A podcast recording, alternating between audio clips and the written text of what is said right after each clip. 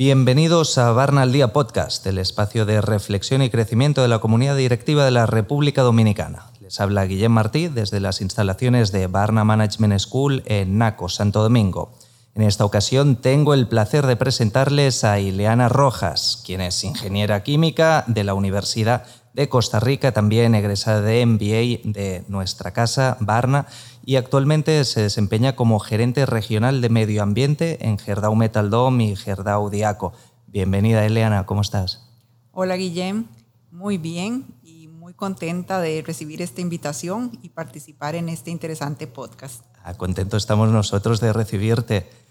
Mira, en primer lugar, me gustaría preguntarte, ¿por qué una empresa metalúrgica tiene una gerencia de medio ambiente?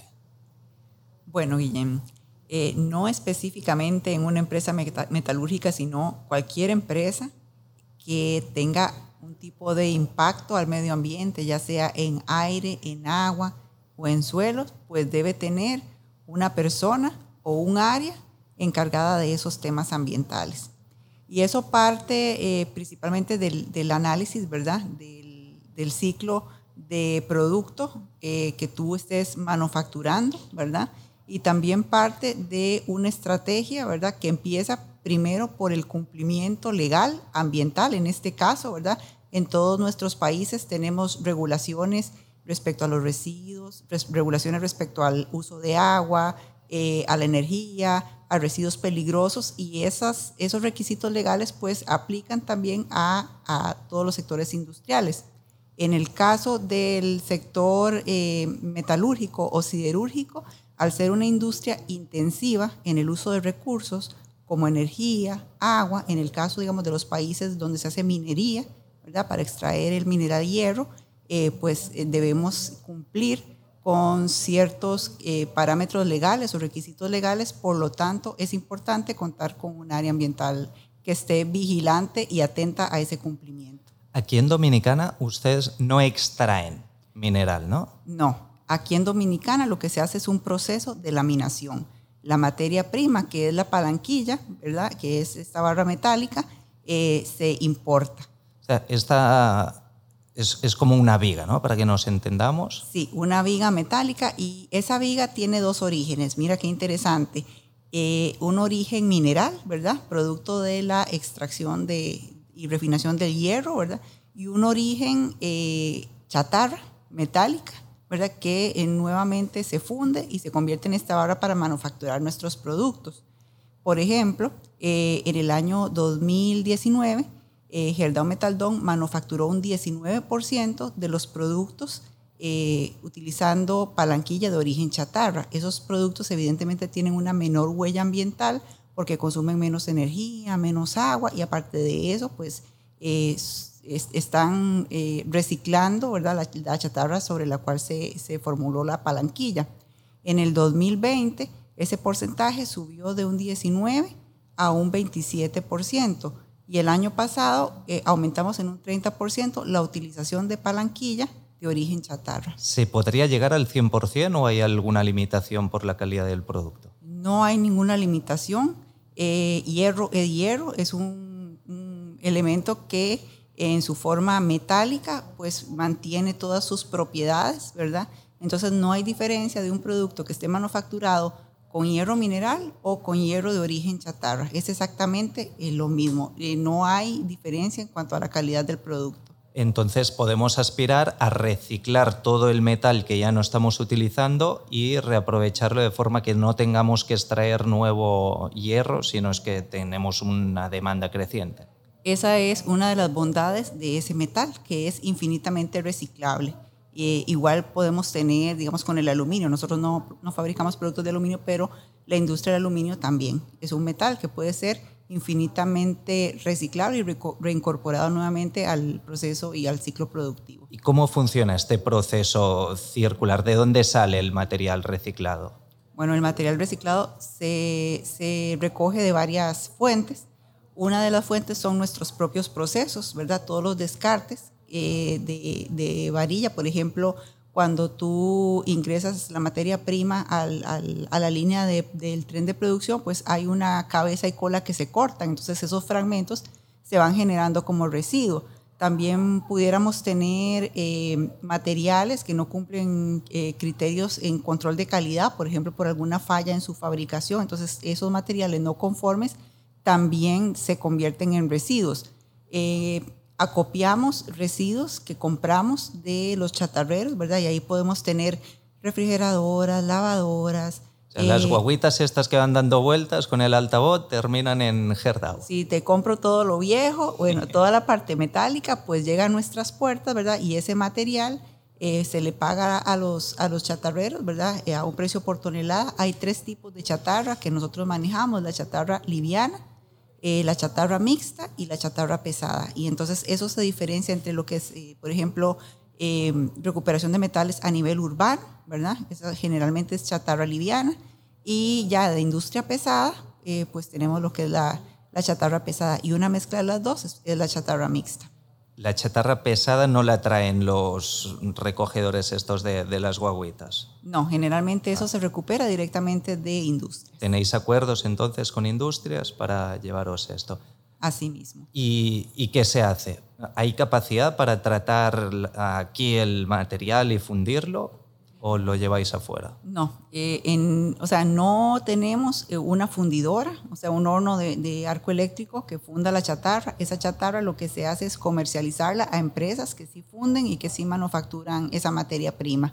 Pero acá en República Dominicana directamente no tenemos ese proceso. A diferencia de las plantas que tiene Gerdau, eh, Diaco en Colombia, ahí sí tenemos horno de arco eléctrico, ahí sí tenemos fundición de chatarra 100% y la manufactura de, de los productos a partir de esa materia prima. ¿Aspiran a llegar a tener una planta de estas aquí, de fundición? Mira, eh, por, el, por el momento, en el corto plazo, no está, no está visualizado, pero no, no, se descartaría. Eso depende mucho, Guillem, de, de la cantidad de chatarra que, que, haya en el país, ¿verdad? O, o, la disponibilidad de ese material en las localidades cercanas, dígase, por ejemplo, las islas del, del Caribe. Eh, te cuento que anteriormente sí había una, una fundidora que era la que funcionaba en Malecón hace muchos años, ¿verdad? Eh, esa, ese horno o esa acería, ¿verdad? Se tuvo que eh, parar porque precisamente no había suficiente materia prima o suficiente chatarra para seguir este, operativos en el proceso industrial de, hacer estas varillas y estos techos de, metal que preparan, ah, ¿hay algún tipo de producto químico que sea tóxico? ¿Se puede dañar el medio ambiente de alguna forma con, químicos en este proceso? Mira, no, es un proceso, eh, o los procesos que nosotros tenemos son procesos muy físicos y muy mecánicos, ¿verdad? Eh, hay un proceso... Eh, que, que, sí es químico, que es el proceso de galvanizado, pero no lo hacemos nosotros directamente. Ese proceso este, pues se, terceriza a una empresa que tiene todos los sistemas eh, acordes para poder brindar el servicio eh, de, galvanizado bajo eh, las normas establecidas. Y hemos estado hablando de vez en cuando de, de esto de economía circular. Yo no sé si todos nuestros oyentes saben lo que es. ¿Nos puedes dar un breve resumen, una definición de economía circular? Economía circular es un círculo virtuoso de esos materiales, ¿verdad? Lo que nosotros utilizamos, ¿verdad? Desechamos y que nuevamente pueden ser incorporados a un proceso de eh, manufactura o producción, que puede ser un ciclo productivo o un ciclo biológico en este caso, ¿verdad? Y, puede ser pues de alguna manera transformado en, en, algún tipo de producto o subproducto que vuelva a iniciar ese círculo virtuoso. En, en el tema, digamos, de, de producción, eh, precisamente eh, en la fabricación de productos de acero, eh, tenemos el ejemplo que es la chatarra, ¿verdad? nosotros fabricamos las varillas, los materiales metálicos en las construcciones. Cuando hay un proceso de demolición, generalmente esas, esos residuos metálicos son recuperados, ¿verdad? Entran a un proceso de reciclaje, en algún lugar van y se funden y nuevamente se transforman en la palanquilla que nosotros volvemos a laminar y transformar en, productos de, construcción. Eso es un ejemplo de economía circular. Podemos tener otros ejemplos, como por ejemplo en el ciclo biológico eh, del proceso del azúcar, donde el bagazo de caña pues, es eh, transformado en, en, un combustible, ¿verdad? Para generar energía y eso, digamos, es, es un ciclo de economía circular secundario al proceso porque suple la energía para seguir generando el tema de, productivo en el proceso del azúcar. Entonces, eh, lo que se trata la, la economía circular es, eh, de que no se generen residuos eh, que no sean aprovechados y nuevamente reintegrados a esos procesos. Clarísimo, muchas gracias. Y ahora otra pregunta difícil. ¿Qué es un plan de sostenibilidad? Porque claro, como la sostenibilidad está tan en boga, por suerte, y a la gente dice, no, un plan estratégico de sostenibilidad que vamos a hacer en nuestra empresa. Pero ¿en qué consiste exactamente? Mira, la sostenibilidad, más que un plan, yo lo veo como un sistema. Eh, y el ejemplo más claro es, por ejemplo, qué pasa cuando tú comes mucho azúcar o tomas poca agua, ¿verdad? Eh, nos enfermamos o hay una descompensación. Entonces podemos mirar la sostenibilidad como ese sistema donde se logra el equilibrio. O sea, ese equilibrio donde tú tienes este, que estar eh, en, los niveles óptimos para funcionar. Y así funciona precisamente en las empresas. Eh, eh, la sostenibilidad se gestiona buscando el equilibrio, es ese triple equilibrio entre lo que es los factores económicos y gobernanza, los temas ambientales y los temas sociales, que ahí incluimos lo que es a lo interno, todo el tema de salud y seguridad, ¿verdad? Y condiciones laborales, y a lo externo, el relacionamiento con los grupos de interés. Pero eh, el plan de sostenibilidad o la estrategia de sostenibilidad que se geste desde nuestra empresa debe contemplar pues ese equilibrio y esos pilares que te mencioné. Bien, y entonces, ¿cómo lo hacemos? Si yo quiero diseñar un plan de sostenibilidad, ¿por dónde empiezo? Mira, yo creo que el, plan de sostenibilidad eh, tú no lo diseñas, tú lo vas viviendo, ¿verdad? Y empieza quizá con pequeñas acciones que tú mires de una manera aislada, pero cuando las empiezas a integrar, empiezan a tener sentido en una estrategia. Por ejemplo, si tú eres una empresa eh, manufacturera, una empresa que fabrica envases de plástico y tienes entonces eh, descartes de producción de plástico, entonces tú tienes que mirar qué haces con ese plástico, ¿verdad? Bueno, eh, entonces piensas, lo puedo reciclar, ¿verdad? O lo puedo enviar a otro proceso para que sea valorizable de alguna manera. Por ahí empieza ese plan. O sea, en mis residuos, ¿qué voy a hacer yo con mis residuos? No los voy a mandar al vertedero porque a final de cuentas tienen un valor energético, un valor económico, ¿verdad? Entonces, en la medida en que yo vaya gestionando todos esos temas, yo voy construyendo esos planes. En temas, por ejemplo, de gobierno corporativo, tú puedes mirar eh, si en tu eh, proceso de, de, contratación, digamos, verdaderamente estás contemplando la participación femenina en la fuerza laboral de una manera equitativa. Si no lo estás haciendo, pues tienes que mirar de qué manera tú vas a lograr esos procesos de inclusión en temas eh, sociales, todo el tema de salud y seguridad ocupacional. ¿Qué pasa si yo no estoy cuidando correctamente a mis colaboradores, verdad? Y estoy teniendo eh, pues altas tasas de incidentes o accidentes. Entonces debo mirar exactamente eso e incorporarlo en esa estrategia. Y a final de cuentas, como te digo, ese plan de sostenibilidad tú lo vas construyendo. Entonces, Vemos que la sostenibilidad, desde luego, va mucho más allá del cuidado del medio ambiente. Hay la parte social, hay la parte del gobierno corporativo. Hay muchas aristas, por lo que dices. ¿Hay alguna guía? ¿Nos podemos apoyar de algunos recursos de fácil acceso que nos ayuden a no olvidarnos de ninguna de estas aristas a la hora de hacer el plan? Conozco varias herramientas. Eh, de hecho, bueno, todo empieza con un diagnóstico, ¿verdad? Tú tienes que medirte y, hacer ese, examen de conciencia en cómo estás con esos temas, cómo estás con tu tema ambiental, eh, con tu tema de salud y seguridad ocupacional, con tu tema de gobierno corporativo, ¿verdad? Entonces, cuando tú te empiezas a diagnosticar y a medir esos temas, pues empiezas a construir ese plan. Pero el primer paso que toda empresa debe dar es revisar cuál es la legislación aplicable Cualquier plan de sostenibilidad tiene que iniciar por el cumplimiento legal de esos requisitos. ¿Y qué es la materialidad? Que es otra de estas palabras que, se utilizan en la jerga de la sostenibilidad y después uno no sabe de qué le están hablando. Bueno, la materialidad eh, es, eh, son esos temas que la empresa sí o sí debe gestionar, ¿verdad? Sobre los cuales debe realizar planes. ¿Por qué? porque son vinculantes a su modelo de negocio y también son los temas que sus grupos de interés están mirando y sobre los cuales están demandando acciones o información.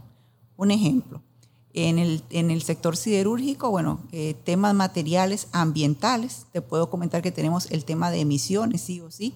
Podemos ver que a nivel mundial el sector siderúrgico es el responsable del 9% de las emisiones de gases de efecto invernadero, entonces es un tema que el sector debe gestionar y que cualquier empresa que pertenezca a ese sector pues tiene que hacerlo también. El tema de agua es otro tema material del sector, ¿por qué? Porque hay una demanda de agua que también este, pues, eh, con todos estos temas de eh, cambio climático, sequía, cambio en los patrones de lluvia, pues evidentemente eh, afecta, ¿verdad? No solo a la empresa, sino a las áreas circundantes, si la empresa es una empresa demandante de ese recurso. otro de los temas es también la gestión de residuos. Como te digo, todos los residuos que nosotros generamos, que son residuos metálicos, son residuos valorizables que se deben incorporar a un ciclo de economía circular. ¿Por qué? porque si no estaríamos enterrando esos recursos en un vertedero. Entonces, eh, eso es un poco eh, de estos temas, digamos, de, materialidad, ¿verdad? Eh, que la empresa debe mirar, debe gestionar y sobre los cuales también, pues, sus grupos de interés están demandando información. Por ejemplo, si tomamos los ODS, hay uno de los ODS que nos habla de la educación de calidad. Para una industria como la metalúrgica y una empresa como Gerdau Metal Dome, la, cumplir con este ODS de educación de calidad entraría dentro de la materialidad o no? Mira, eso, digamos, tú tendrías que hacer el ejercicio de materialidad, ¿verdad? Ese ejercicio de materialidad es un mapeo que tú realizas a lo interno, conociendo cuáles son tus temas sectoriales, pero también la consulta debe hacerla hacia los grupos de interés externos. O sea, si, las comunidades consideran que ese tema es un tema que a ellos les importa y que, y, que tu empresa, digamos, eh, debe actuar sobre, sobre el tema de la educación, pues sí, debes incorporarlo como tema material. Pero eh, sobre los objetivos de desarrollo sostenible, o sea, que son estos 17, no hay ninguna empresa que eh, directamente impacte a nivel de indicadores todos esos objetivos. O sea, las empresas también deben realizar ese ejercicio de saber cuáles son esos objetivos de desarrollo eh, sostenibles sobre, las cuales, sobre los cuales la empresa puede impactar a través de los indicadores establecidos, ¿verdad? Porque muchas veces yo, yo puedo decir como empresa, no, yo dono kit escolar o yo dono útiles escolares y estoy impactando al indicador de calidad de educación, pero eso no es así. Si tú revisas cuáles son esos indicadores que están establecidos, pues el indicador no dice número de donaciones o número de kit escolar, que tú estés realizando. Entonces es importante que las empresas hagan ese ejercicio, que conozcan los ODS, que conozcan cuáles son esos indicadores que pueden impactar a través de su modelo de negocio directamente. Claro, por eso se habla de hacer inversiones en sostenibilidad. ¿no? Para hacer una inversión es necesario medir cuál es el rendimiento de la inversión y poderlo comparar con el costo o los recursos que he tenido que destinar a, dicha inversión. Y te voy a decir otra cosa, eh, aunando a la información a, lo que tú acabas de preguntar, y no es que sea malo donar útiles escolares o no es que sea malo, este, digamos, eh, donar libros, eso es parte, digamos, de, de la filantropía, ¿verdad?, que tienen las empresas. Cuando tú estás directamente vinculado, o tu modelo de negocio está directamente vinculado a ese indicador, ¿verdad?, tú estás, estás calculando un, impacto, puedes calcular el impacto. Cuando no se puede calcular el impacto es, es son acciones de filantropía, pero eso también es, e, e, es, bueno. Claro, si, si, yo contamino un río, no me sirve que mis recursos en sostenibilidad se dediquen a plantar árboles. Yo tengo que actuar sobre la materialidad eh, de lo que yo estoy generando como impacto en el medio ambiente y por lo tanto tengo que disminuir mi afectación sobre el río y mitigarla y arreglarla. Y lo otro está muy bien, bienvenido, pero son actividades anexas a la operación de la empresa. Por lo tanto, nuestro plan de sostenibilidad debería ir dirigido a aquello que realmente está vinculado con la actividad productiva. Eso es correcto, como tú dices, viste en el punto, eh, en el punto clave, ¿verdad? De nada le sirve a una empresa no actuar sobre sus temas materiales, ¿verdad? Sobre sus impactos o los impactos de su proceso, ¿verdad? Porque si tú actúas desalineado a eso, pues lo que estás haciendo es un greenwashing, ¿verdad? Cosas que tal vez se vean muy bonitas en la foto, pero, pero no estás eh, gestionando adecuadamente tus impactos ambientales ni estás siendo un buen ciudadano corporativo con la sociedad. Greenwashing, de esto hay bastante, ¿no? Porque también es ahora algo común hacer memorias de sostenibilidad, que al final se han convertido en un ejercicio de relaciones públicas sobre que también yo hago ese manejo de sostenibilidad o hago donaciones, etc. Y lo importante es que salgan muchas fotos y que haya muchos árboles y muchos niños. Pero, ¿qué está pasando con este tema de las memorias de sostenibilidad que al final se ha vuelto como un commodity donde todo cabe allá dentro? ¿Y, cómo podemos evitar que se conviertan en un panfleto publicitario y lograr que realmente sean algo equivalente al reporting financiero, algo serio, algo objetivo. Ahí me voy al, tema de gobierno corporativo que se refiere a la parte de transparencia. Es una obligación hoy en día que las empresas pues también tengan esa transparencia a la hora de comunicar. Y esa transparencia se refiere no solo a contar lo bonito y lo bueno que yo hago, sino también a contar dónde tengo yo como empresa oportunidades de mejora y, eso que tú mencionas de los reportes de sostenibilidad, pues la mejor manera de, poder hacerlos trazables o transparentes y que se conviertan en una comunicación de mi estrategia es que estén alineados a algún tipo de estándar específico. Eh, Como el, el GRI, por ejemplo. Existen varios tipos de estándares, hay estándares generales y hay estándares sectoriales el, Global Report Initiative, que es el GRI, pues es un estándar muy bueno eh, eh, que, te permite, digamos, ir comunicando tu estrategia y, sobre todo eh, no solo como un informe, ¿verdad? Que tú estás rindiendo a tu grupo de interés, sino como una verdadera herramienta de gestión hacia lo interno. ¿Por qué? Porque es comparable con lo que tú hiciste en el periodo anterior, ¿verdad? es comparable eh, con otras empresas del sector. Si tú te quieres comparar, eh, yo, empresa siderúrgica en República Dominicana, quiero compararme con una empresa siderúrgica en Colombia, o sea, es, es totalmente comparable y trazable también. Entonces, eso es una de, las bondades que tienen este tipo de estándares a la hora de reportar. Hay otros estándares, este, por ejemplo, em, ya un poco más avanzados que integran la parte eh, financiera de una manera más eh, fina, ¿verdad? Que es eh, el reporte integrado, por ejemplo. El reporte integrado, eh, aparte de, la comunicación de los y gestión de tus impactos y de tu estrategia, también te obliga a informar sobre la gestión de los capitales que tiene la empresa. Y eso el, en temas de inversión, pues es muy bien visto. Cada vez más los bancos estarán pidiendo estos reportes. Vemos como ya hay índices bursátiles en Wall Street se están referenciando solo con empresas que ah, están presentando estos reportes de acuerdo a los estándares internacionales y por lo tanto esto aquí va a ir llegando y va a ir tomando mucha fuerza y como bien dices, la parte de la inversión será esencial. Si yo quiero acceder a fondos, ya sean externos como préstamos o a capital para mi empresa, para poder crecer, necesitaré estar alineado con la sostenibilidad. Y a partir de aquí, lo que yo te pregunto, Eliana, es ¿qué aconsejas a alguien que no sabe de sostenibilidad, pero quiere empezar a dar pasos hacia estas iniciativas, hacia estos reportes para estar preparado para este futuro inmediato que se nos presenta? ¿Por dónde tiene que empezar? Bueno, yo creo que eh, empieza por eh, el conocimiento la preparación, ¿verdad? Mirarnos eh, como empresa, ¿verdad? ¿Qué es lo que yo tengo, a qué yo aspiro y empezar a trazar ese camino o ese plan? Eh, no todos somos expertos en el área ambiental, no todos somos expertos en el área social o en el área de gobierno corporativo, pero yo creo que si nos preparamos y tenemos un buen entendimiento de esos tres pilares, pues seríamos capaces de poder eh, alinear eh, todas las acciones y aterrizarlas en una estrategia de sostenibilidad y poder gestionarla, ¿verdad? Y ir llevando a la empresa, subiendo pues esos peldaños hasta que sea una empresa que, como tú indicas, sea capaz de reportar bajo reporte GRI o reporte eh, integrado, ¿verdad? O sea, una empresa, digamos, que ya tenga toda la información lista en caso de que alguna entidad financiera le requiera eh, ese tipo de, información, ¿verdad? Porque eh, no es fácil construirla del día, eh, de, un día para otro. Pero si tú te preparas y vas entendiendo de qué se trata, pues es muchísimo más fácil cumplir con esos requisitos. Si buscan en Internet encontrarán muchas herramientas, desde la SDG Compass, de los ODS, a guías del Banco Interamericano de Desarrollo y, otras entidades que dan materiales muy didácticos para que podamos empezar a hacer este trabajo y evidentemente también en Barna encontrarán un aliado para poder hacer sus planes de sostenibilidad.